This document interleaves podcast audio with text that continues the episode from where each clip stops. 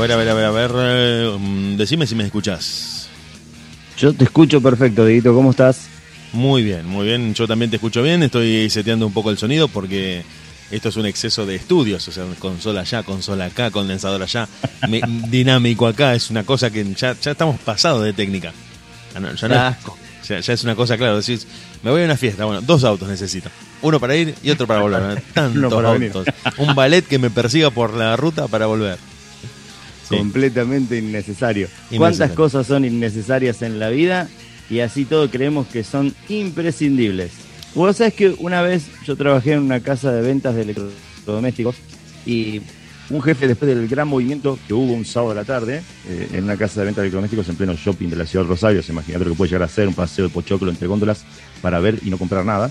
Y me dijo, qué loco, ¿no? Siendo, repito, gerente de la sucursal, me dijo, te parás adelante de la góndola y mirás el producto o el artefacto que querés comprar. Y lo primero que te tenés que preguntar es, ¿puedo vivir sin él? Si la respuesta es sí, no lo compres, no lo necesitas. Y se me vinieron tantas preguntas a la cabeza y me replanteé tantas compras que he hecho en los últimos 10, 15, 20 años. Yo creo que desde la puerta en adelante, en un shopping, todo lo que está dentro es innecesario. Desde la puerta en adelante. A menos que haya una farmacia dentro del shopping. Pero podés encontrarlo en otro lado. Claro. el shopping en sí es innecesario. Me, me parece que no tiene nada que esté puntualmente solamente ahí y no en otro lado que vos digas necesito ir al shopping porque están ahí y no, no lo puedo encontrar en otra parte. Claro, claro. Fuertes declaraciones las tuyas. Vamos, por ejemplo, por la indumentaria, ¿no? No es que lo que está ahí es lo único Claro. que te puedes poner. No, me parece bueno, por ahí es un centro que concentra oferta y demanda. Es un poco de contagio. Creo que en la psicología más de la mina, y no es por ser machirulo ni demás, pero No. la mina que va caminando por los pasillos del shopping y ve que otras minas salen con 3, 4, 5 bolsas. Y yo creo que se pincha un poco. ¿Qué decís vos? Eh, sociológicamente y antropológicamente el shopping es igual a una iglesia. Uy, a ver, desarrolle, por favor. Es una venta de ilusiones. La gente va por fe, no por necesidad del shopping. El shopping es una venta de ilusiones. Vos vas con la fe de que comprando algo vas a pertenecer a cierto grupo, sector o nivel de la sociedad. Que comprar un par de zapatos paruolo te hace ser estar al nivel de Pampita. Eso es lo que sentís cuando entras al shopping y lo compras y salís con la bolsa de paruolo. Entrás y compraste un iPhone y decís, soy como Susana Jiménez, tengo un iPhone también. Cosa que no es verdad. Eso Claro, es lo que te vende shopping. determinada elite. El tema es que también hay veces que por pertenecer, no digo todo el mundo, ¿no? Pero muchas personas por pertenecer a determinada elite terminan comiendo arroz el resto de la semana. No, no, bueno, pero Y eso no se sabe. Claro. Eso no se La sabe. imagen, la imagen por lo menos es soy como bombita, claro. Vos podés estar vestido con un traje de Tom Ford y tener el calzoncillo Sí. roto en el culo. Claro. Lo importante es lo que claro. Lo importante, pa- para ser primero hay que parecer, me dijeron una vez. Un gran filósofo rosalino. Sí, eh, me parece que lo había leído en un libro, ¿eh? ¿Sí? Sí, porque la frase original es de Maquiavelo. Para ser primero hay que parecer. Eh, no, la frase original es: Pocos ven lo que realmente eres, todos ven lo que aparentas. Sí, bueno, traslade sea lo que quieras, Claro. pero Esa es la frase. Todos ven lo que aparentas, muchos lo, muy pocos lo que realmente sos. Entonces, como que la imagen y lo, lo que vos proyectás es lo que primero aparece y a la gente la lleva a elaborar un juicio. un juicio de valor, exactamente. Basado sobre en- algo en que cree estereotipos. que es. Exacto. Claro. El garca, ¿cómo viene? Con un maletín y traje. Chau. Porque la gente asocia esa vestimenta a un tipo importante. Pudiendo ser el tipo más honesto del mundo. El loco se pone traje y maletín y te, y te caga de arriba abajo. Te vende un campo que no existe. Te, te da la dirección de una plaza y te vende un departamento. Pero el traje y el maletín Hablando- dan, dan, dan tipo, mm, tipo recto. Hablando un poco de, de diferencias y cagar. Estoy bastante cansado con todo lo que estuvo pasando en los últimos días con el tema de la próxima recesión a nivel COVID. Eh, no, no es, no es por politizar porque no, no lo vamos a hacer. No, no es una cuestión política, aunque hoy el COVID ya pasó a ser una cuestión política. pero demasiada guerra política ahí en las grandes esferas del gobierno nacional como para que se pase a un segundo plano lo que realmente importa. Yo no sé, estoy cansado de escuchar camas saturadas. Es una frase que me tiene harto. La última semana la escuché en todos los noticieros, en y, y me hace si sos porfiado no pagás la televisión. No, no la pago. Pero digo, ¿hasta dónde se puede jugar con la cabeza y la salud de la gente? Porque queramos o no, la enfermedad y la pandemia están presentes y, son algo grave. Y lo digo desde buena fuente, desde gente que tengo en, en, ambiente salud y me trae la posta sin necesidad de aparentar o exponer algo que lo beneficie en algún otro punto. Eh, digo, son personas que me traen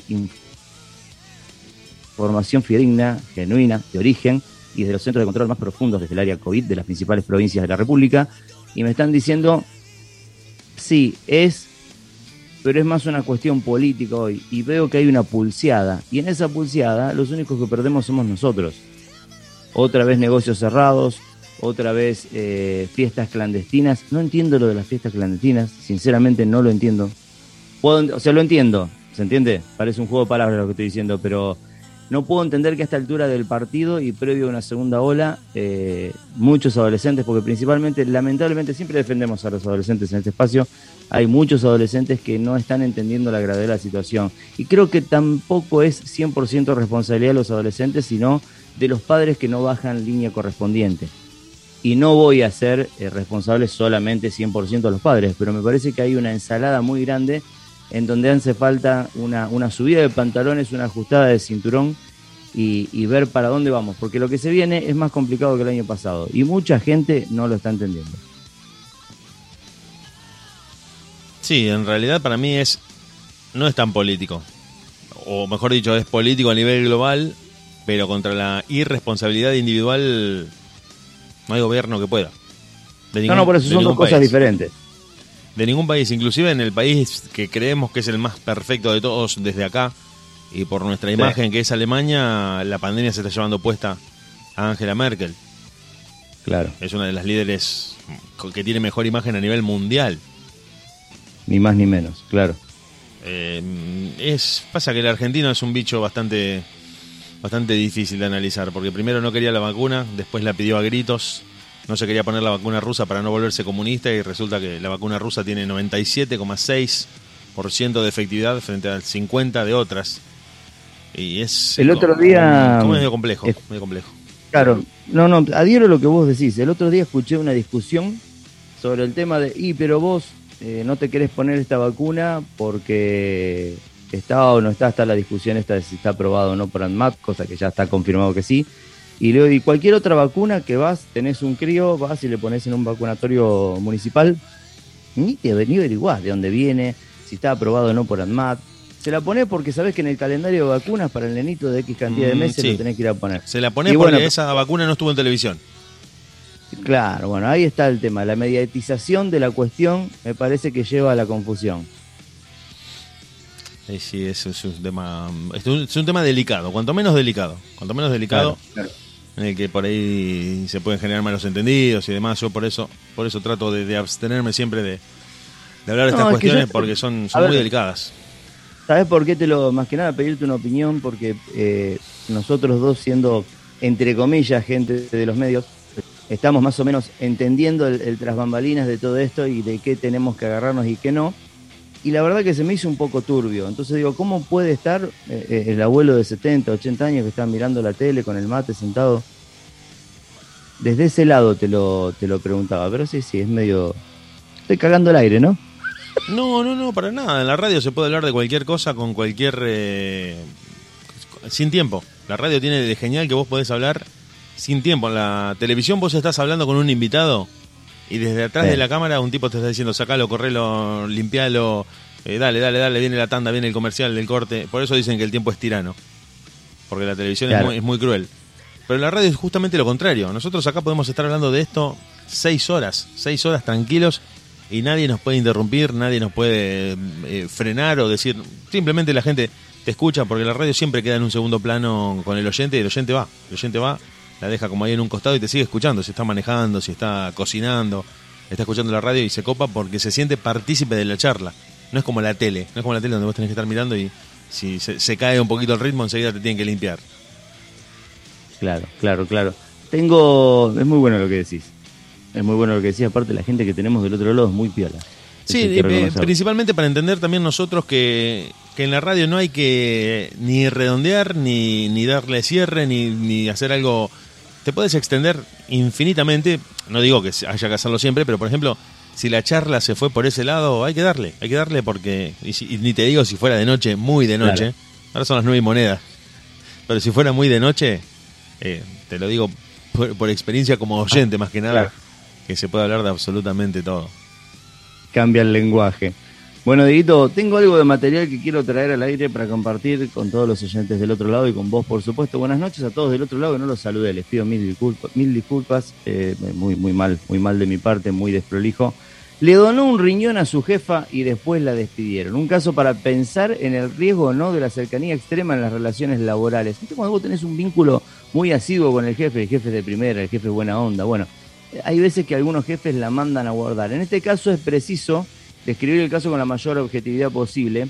Eh, Jackie Brucia, 61 años, era la jefa de Debbie Stevens, de 47. Estamos, dos mujeres, 61 y 47. 61 la jefa, 47 la, empleada. Madre de dos niños, esta última, la empleada, en una empresa llamada Atlantic. Bueno, no importa la empresa ubicada en Long Island, eh, Long Island en New York.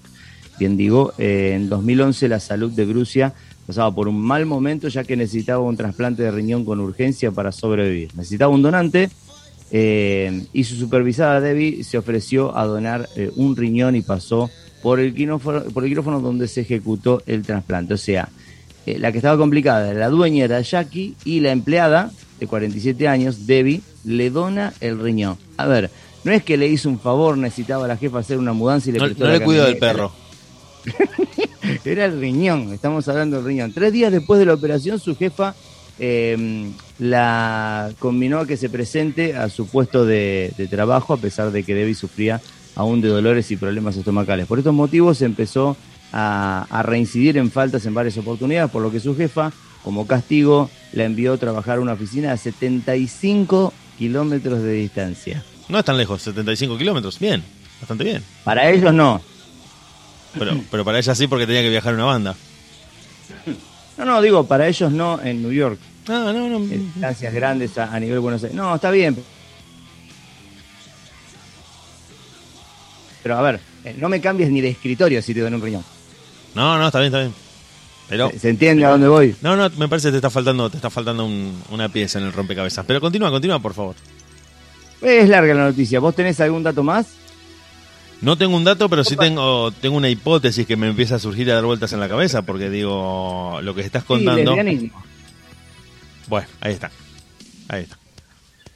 vamos a hacer una cosa, voy a cerrar la noticia y vamos a hablarlo nosotros dos. ¿Hay algún dato más para agregar de esa información? Primera hipótesis, vamos a ver la situación, vamos a entrar en el detalle de, hipótesis. La primera hipótesis, Debbie ofrece donar uno de sus órganos para asegurarse ciertos eh, privilegios y seguridad laboral vendría a ser el tiro por la culata literalmente, porque... Mal. De hecho, en una entrevista concedida eh, a un diario local, reconoce que su jefa le había dicho que los demás iban a pensar que iba a tener un trabajo, un trato preferencial eh, por haberle donado un órgano y que eso no podía ser. Esto da lugar a una segunda hipótesis para eliminar cualquier sospecha de preferencia, ya que Rusia sobreactúa en su rol de jefa hasta llegar a extremos escalofriantes. Sí, bueno, pero la terminó mandando 75 kilómetros. En este caso, está defendiendo su posición en la empresa como líder insobornable, no condicionada por ninguna circunstancia. Suele suceder, es lógico. es muy, frecuente, claro, asociar el liderazgo con, una, con, la, con la impiedad. Y no hay que mostrar debilidad. No hay que mostrar debilidad, pero ¿hasta qué punto? A ver, hay, hay cuestiones que son. Creo que ningún empleado, ningún empleado hubiera criticado la falta, aparte una falta eh, justificada por un posoperatorio. No. ¿Vos decís que había tijera ahí? Yo digo que puede haber un... Bueno, a ver, para, porque esto... Primero que el análisis destapa un montón de cosas que nos están faltando, que ni la misma noticia de donde vos te estás eh, sirviendo para dar esta, esta información está contando o ni deben saber. Los locos que levantaron el caso tampoco lo deben saber. Hay ahí un triángulo amoroso, una relación entre ella y la empleada, algo que venía generando tensión. Puede ser esto que vos decís de que para no mostrar debilidad, para no mostrar ante los demás empleados que por ese hecho, por ese acto, iban a tener ciertos privilegios. Sí, no, pero es mucho. ¿Cuán inundado de rigor tenés que estar para aplicar esa, esa sanción, digo? Después de lo que hicieron por vos. No, no, no, pero eh, empiezo a relacionar todo, empiezo a relacionar todo y te cuento, te cuento a vos y le cuento a la gente que está escuchando, que tiene mucha lógica con Estados Unidos, esto que estás contando. Lo que a nosotros nos parece absurdo, que nos decís es una locura, para ellos es perfectamente probable. Y te cuento, te cuento rápidamente. ¿Viste el documental Psico? No sé si lo conoces o si lo viste, de Michael Moore, donde se muestra cómo funciona el sistema de salud norteamericano. No, no lo vi. Hay gente en Estados Unidos que ocupa altos cargos en empresas de medicina prepaga, donde cobran comisiones por demorar tratamientos oncológicos y cirugías de muy alto valor para que el paciente termine muriendo. Pará, pará, pará, pará. Comisiones por tratamientos, me detengo en el tratamiento oncológico. O una operación muy, muy compleja. Claro, una operación muy compleja. Para que la persona termine muriendo, entonces eh, la empresa evita transitar todo la, la, empresa se ahorra un millón de dólares se ahorra un millón de dólares en esa cirugía bueno evita la erogación de dinero para que es terrible es terrible. la empresa tiene que correr con el costo de una operación de un millón de dólares. Si vos se lo evitaste porque fuiste demorando burocráticamente el trámite hasta que el paciente murió el 5% de esa guita. a vos te dan 100 mil dólares. Y la, la empresa se, se, ahorra 9 millones 900 eh, eh, perdón 990 mil dólares. Ya vos te das 100 mil. Es muy pesado, digo eso. Bueno, eh, es así. Tiene mucha lógica porque también pienso esto, mirá. La empleada le dona el riñón y es despedida porque a futuro, si no, la empresa se tendría que haber hecho cargo de alguna patología o de algún evento de salud que la, la empleada iba a desarrollar al tener un solo riñón. Lo cuantificaron en números y dijeron, para, me donó el riñón, o sea que a futuro va a tener algún problema renal, algún problema de salud que la empresa va a tener que costearse y pagarle. Y dijo, mejor la despedimos. No puedo dejar de imaginar que la jefa le montó una oficina en su departamento a la empleada. También puede ser, puede ser absolutamente todo. Yo solamente digo que todas las hipótesis, si son verosímiles, pueden ser. Una relación lésbica, un triángulo amoroso, una competencia por un, por un mismo tipo o, una cuestión de mucha guita, o una cuestión de mucha plata que haya estado involucrada en el medio. Sabes que pienso también que es difícil analizarlo desde acá, idiosincrasia es diferente, una culturización totalmente ajena a lo que a lo que ellos transitan día a día como cotidiano para nosotros es hollywoodense. Entonces por ahí Ahí está, pará, pará, pará, pará, pará, pará, pará, Claro, pues la frase es genial, es muy muy buena. Tirala de nuevo y más despacio lo que para nosotros es, para lo que para ellos es cotidiano, para nosotros, es, hollywoodense. Es, es, muy buena porque en cierto sentido las películas que ellos hacen están basadas en su realidad. Claro, que a nosotros nos vuela la cabeza. Exacto, es, es realmente muy bueno lo que acabas de decir. no, pero a ver, salvando, se me corrió el coágulo, salvando el, el, la distancia y las vivencias que podamos llegar a experimentar de manera personal o grupal, a mí me pasa, por ejemplo, lo tiro como experiencia personal, quizás a otros también, cuando viajas a un, a un pueblo, a una ciudad que nunca fuiste, no importa si está a 30 o a 200 kilómetros de tu ciudad. Al escaparte de un entorno visual cotidiano al que ya tu mente está acostumbrada, eh, experimentás una sensación que ya pasa más de lo mental al pecho. A mí me pasa en el pecho, lo que yo me meto a un pueblo y entro a un almacén en donde veo una bicicleta apoyada en la puerta y no atada a una columna o una reja, y a mí me da ganas de abrazarlo al almacenero. no sé si se entiende eh, el paralelo que estoy trazando. La verdad que no se está entendiendo muy bien. Acá me, acotan los oyentes fetiche de acá de... ¿La, noticia anterior? No, lo tuyo con el pueblo.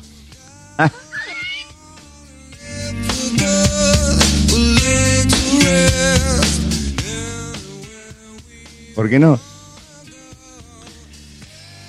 Eh, vuelvo a la noticia anterior. Sí, no, no, no, pará, pará, porque está todo relacionado. Vuelvo a la noticia anterior con algo. yo te relaciono mucho siempre con series y con películas, todo lo que hablamos, porque... Que nunca vi. Eh, bueno, bueno, pero yo te das cuenta al aire, yo te das cuenta al aire, está bueno. Vale. Eh, la serie House of Cards, que es una que yo siempre te recomiendo sobre el presidente de Estados Unidos, el Sí, tipo tenía eh, un funcionario, una especie de secretario, que era como Smithers. ¿Sí? A ese nivel. Era como Smithers para el señor Burns.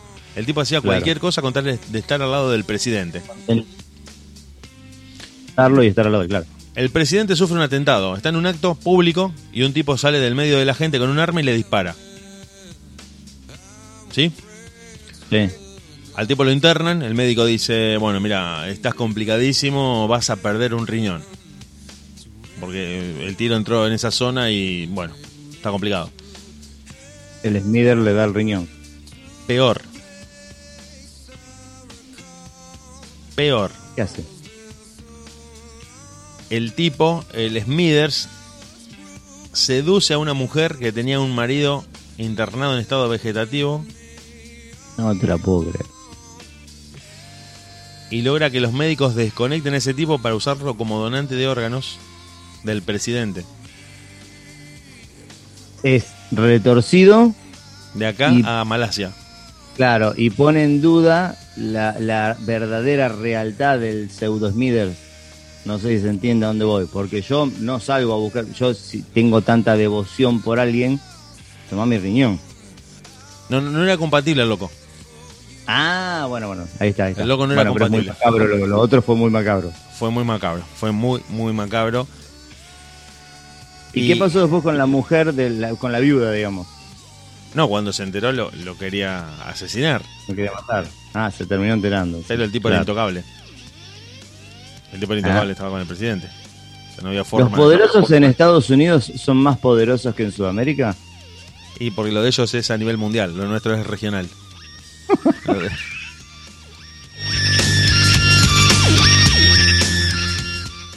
Sí, sí, sí, sí, lo de ellos. Es terrible.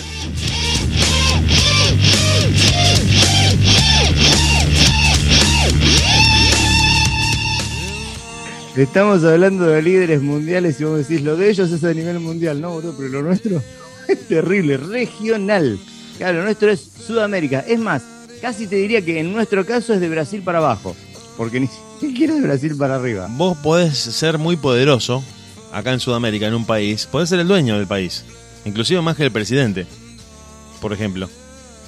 Si sos Claro. dueño, sos, sos mañeto. Ey, pa- ey, Mañe- pa- claro, un mañeto, Mañeto. pasa varios lugares. Está, mañeto está arriba del Recordale presidente. por favor, recordale por favor a la gente que está escuchando la, la famosa frase de Mañeto ante la propuesta recibida o, o el comentario que le En hicieron. la década del 90, cuando Menem era presidente, le pregunta el periodista, ¿a usted le gustaría ocupar el lugar eh, del presidente en este momento? No, nunca voy por cargos menores.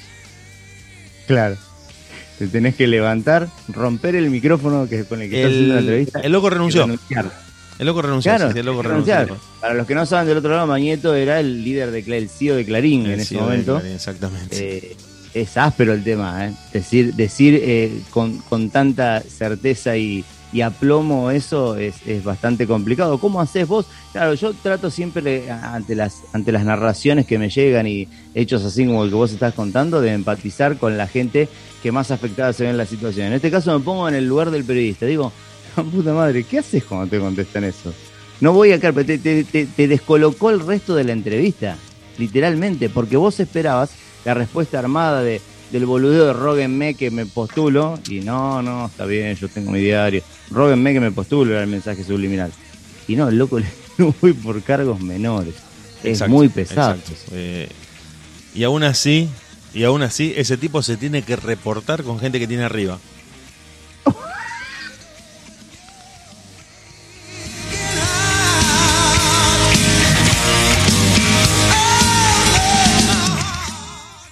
Bueno, pero a mí me pasa algo con esto que vos decís. Yo creo que, por ejemplo, en una gran automotriz, un CEO con más guita y más peso que Mañeto no tendría el mismo poder en esa entrevista. De, la, la libertad de poder decir eso. Yo creo que Mañeto, al ser el CEO de un medio de comunicación muy grande de Argentina, la palabra, la comunicación, la exposición, las noticias, eso hacen que el tipo sea tan chota grande. Eh, sí, no, ni hablar. De hecho, no tiene que ver con lo económico, sino con lo político. Claro, claro, el poder de destruir o de bajar, como decimos siempre, un diputado con un movimiento de dedo. No, no, ¿qué, qué diputado? Un presidente. Presidente. Mañeto estuvo atrás de la caída del gobierno de Raúl Alfonsín. O sea, está probado eso, no es que lo, lo digo yo porque se me ocurrió Claro. que... No, no, está completamente probado a través de documentos y de comunicados internos de la empresa, donde se daba la orden de publicar determinadas tapas de diarios a nivel nacional para que la opinión pública virara en contra del gobierno. Para que la opinión pública virara en contra del gobierno. Hablando de esto que me estás totalmente aislado, no sé por ahí si estás al tanto o no. El gobierno actualmente, el gobierno actual lanzó una licitación eh, por seguimiento y, y espía de redes sociales para evaluación y demás. Tratan de contratar a alguien para que vean eh, cómo están los memes, los comentarios, los idas y vueltas en absolutamente todas las redes sociales. Hubo un solo oferente, ofreció 21, pidió 21 millones de pesos en esa licitación eh, para hacer todo el chequeo y revisión de las redes sociales previos, obviamente, a, las elecciones, ¿no? Que aún no tienen fecha definida, tengo entendido. Eh, la bajaron la oferta, por supuesto, porque había un solo oferente y aparte el monto era bastante elevado para que lo que la cúpula de gobierno quería pagar, ¿no? Pero digo, qué loco cómo eh, los medios siempre estuvieron y yo creo que ahora a cualquier gobierno con el tema redes sociales e internet se le hace mucho más incontrolable que un diario. Porque de última en un diario caes con tres tanques de guerra, entras, rompes la máquina de edición. Estoy, hablando de un absurdo, digo, ¿se entiende? Pero te quiero decir, se puede focalizar más el núcleo en donde detona eh, toda la vorágine de noticias que te puede llegar a perjudicar como gobierno actual y, y- y romper todo hasta físicamente. Por eso te digo, entrar con los tanques y romper la imprenta. Te pongo un ejemplo, pero no podés controlar las redes sociales, no podés controlar Internet. Al punto de tener que abrir una licitación para que un spy se siente a, a- a chequear con, obviamente, avanzados eh, medios tecnológicos y demás, y gente, obviamente, eh, chequear a ver qué se hace, qué se dice y qué no, para tratar de resguardar a los postulantes o a los No, no, posibles no. reelectos. Eh, no sé si seguiste el caso de Cambridge Analytica en 2016, A ver. pero Donald Trump ganó las elecciones gracias a Facebook. Bueno, pero bien manejado Facebook. Lo llamaron Por teléfono a Mark. Zuckerberg. Claro, directamente. Me dijeron, dame, decir a Mark Zuckerberg que en 15 minutos está en la Casa Blanca. No, eh, estaba jugando al... No, no, no, te, te llama Trump, Bueno, pero, a ver, pero- por eso, está perfecto lo que me decís, me detona algo importantísimo que te lo pregunto a ver qué opinas.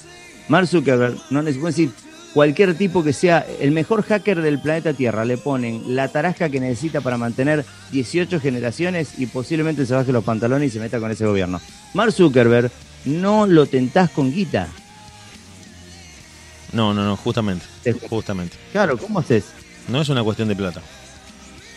Claro, ahí está. Mark Zuckerberg en el 2008 o 2009 ya, ya había juntado una fortuna que le permitía mantener por, de por vida a un país. Ya no es una cuestión de plata. Cuando llegas a techos económicos tan grandes, lo único que te mueve es sentirte cada vez más poderoso. Por ejemplo, Bueno. ¿por qué Marcelo Tinelli está metido en la AFA? Si es un tipo que tiene más plata de la que podría necesitar él, los hijos, Guillermina Valdés, Soledad Aquino y Malik Zavalli, todo el mundo que lo rodea.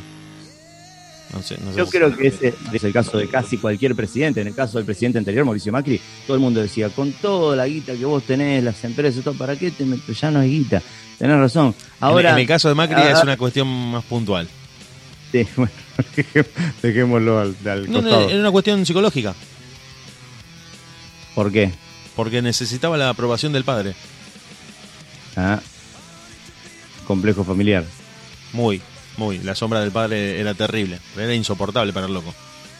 No la había, aprobación del padre. no había techo que el loco pudiera alcanzar. De hecho, Claro, a nivel empresarial no había techo, claro. a nivel político, eh, a ningún nivel. El tipo fue ingeniero, El padre no lo aprobó. Fue presidente de Boca, no de colegiales. No fue presidente Claro. de Club Horizonte. no No, no, no, no fue presidente del Lecho Sortu Fútbol Club. Fue presidente de Boca. De Boca, que salió campeón del mundo durante su gestión. No es que el loco fue a Boca y Boca se fue a la B. El loco Claro, salió campeón del claro. mundo. Llegó a jefe de gobierno de Buenos Aires, no de El Hortondo o de Santa Catalina, del Tala. No, no, no, no. De la ciudad de Buenos Aires y presidente de la nación. Claro.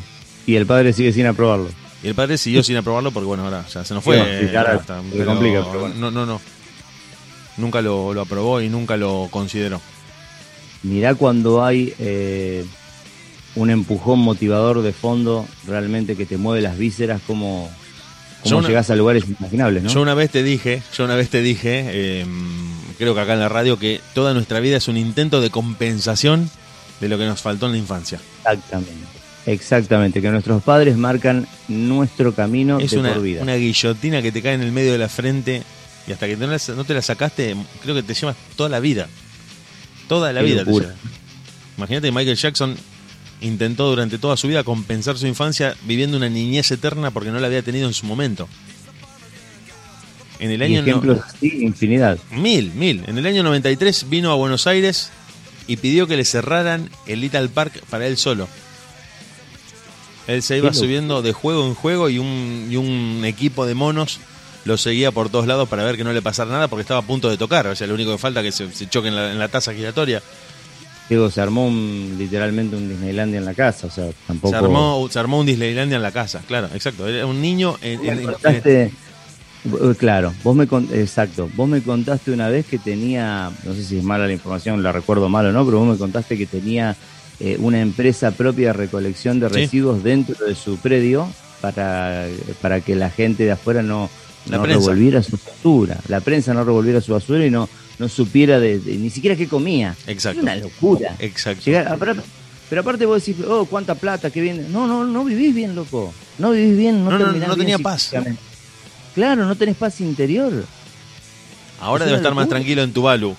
Debe estar más tranquilo porque ahora que se fue. Coincidimos, Tuvalu o algún lugar más cercano quizás, pero eh, algún recóndito rincón en el planeta Tierra. El otro día, el otro día se estaba por sacar una selfie en una había hecho una choripañada con, con Kirchner y con Chabran y dice choripañada con los pi. No, boludo, dice, no la subas que se van a venir todos. Ah, disculpa, disculpa. Con el Néstor y Yabrán, mirá vos. Y con Elvis. Sí, disculpa, dice, no, que casi se me escapa. No, no, no dice, boludo, ¿qué haces? Lo que dicen de la marca de. Lo que, lo que dicen de la marca de ropa I Not Dead. eh, ¿Será verdad?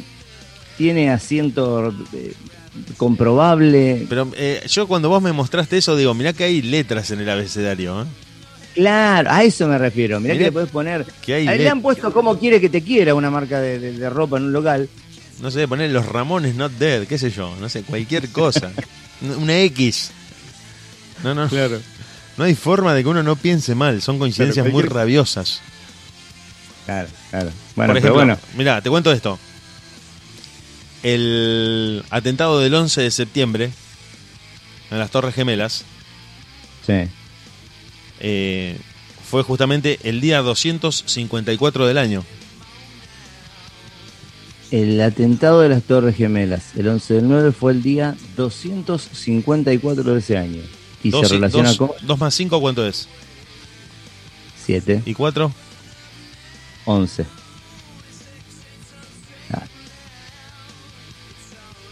Claro. Hay, hay que hacer fuerza para no pensar mal.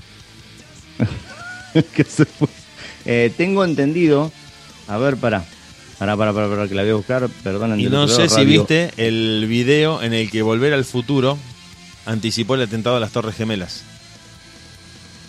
¿Cuál? En el que te muestran cómo la película Volver al Futuro anticipó el atentado a las Torres Gemelas. Pero, pe- perdón, perdón, pero ¿en qué, en qué video, en qué...? Es un video que hay en YouTube que recopila y repasa eh, algunas escenas de Volver al Futuro donde te muestra cómo anticiparon en el 85 lo que iba a pasar Sí. con las Torres Gemelas en el 2001.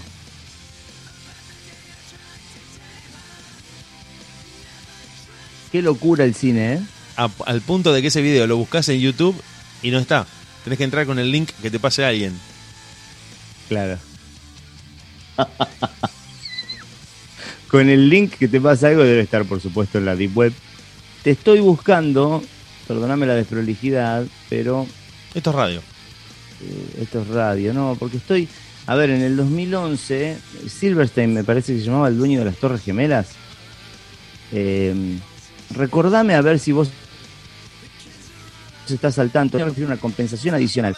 Claro, un juez estadounidense debe eh, dirimir esta semana. Bueno, esto fue cuando pasó el 11 de septiembre del 2001 el atentado a las Torres Gemelas, el dueño de las Torres Gemelas, un mes antes del atentado, aseguró las Torres Gemelas por una suma millonaria y ese día, el 11 del 9 del 2001, justamente no fue a su oficina como lo hacía todos los días.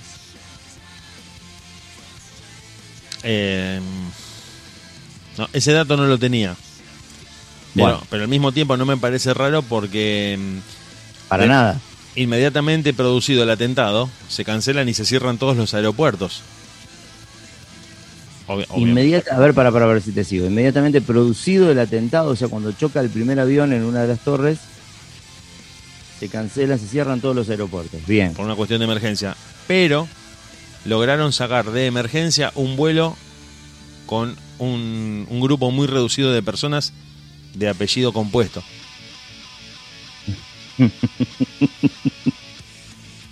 ¿Todos apellidos compuestos en ese vuelo? Eh, todos tenían el mismo apellido compuesto. Ah, todos tenían el mismo apellido compuesto. Todos eran parientes.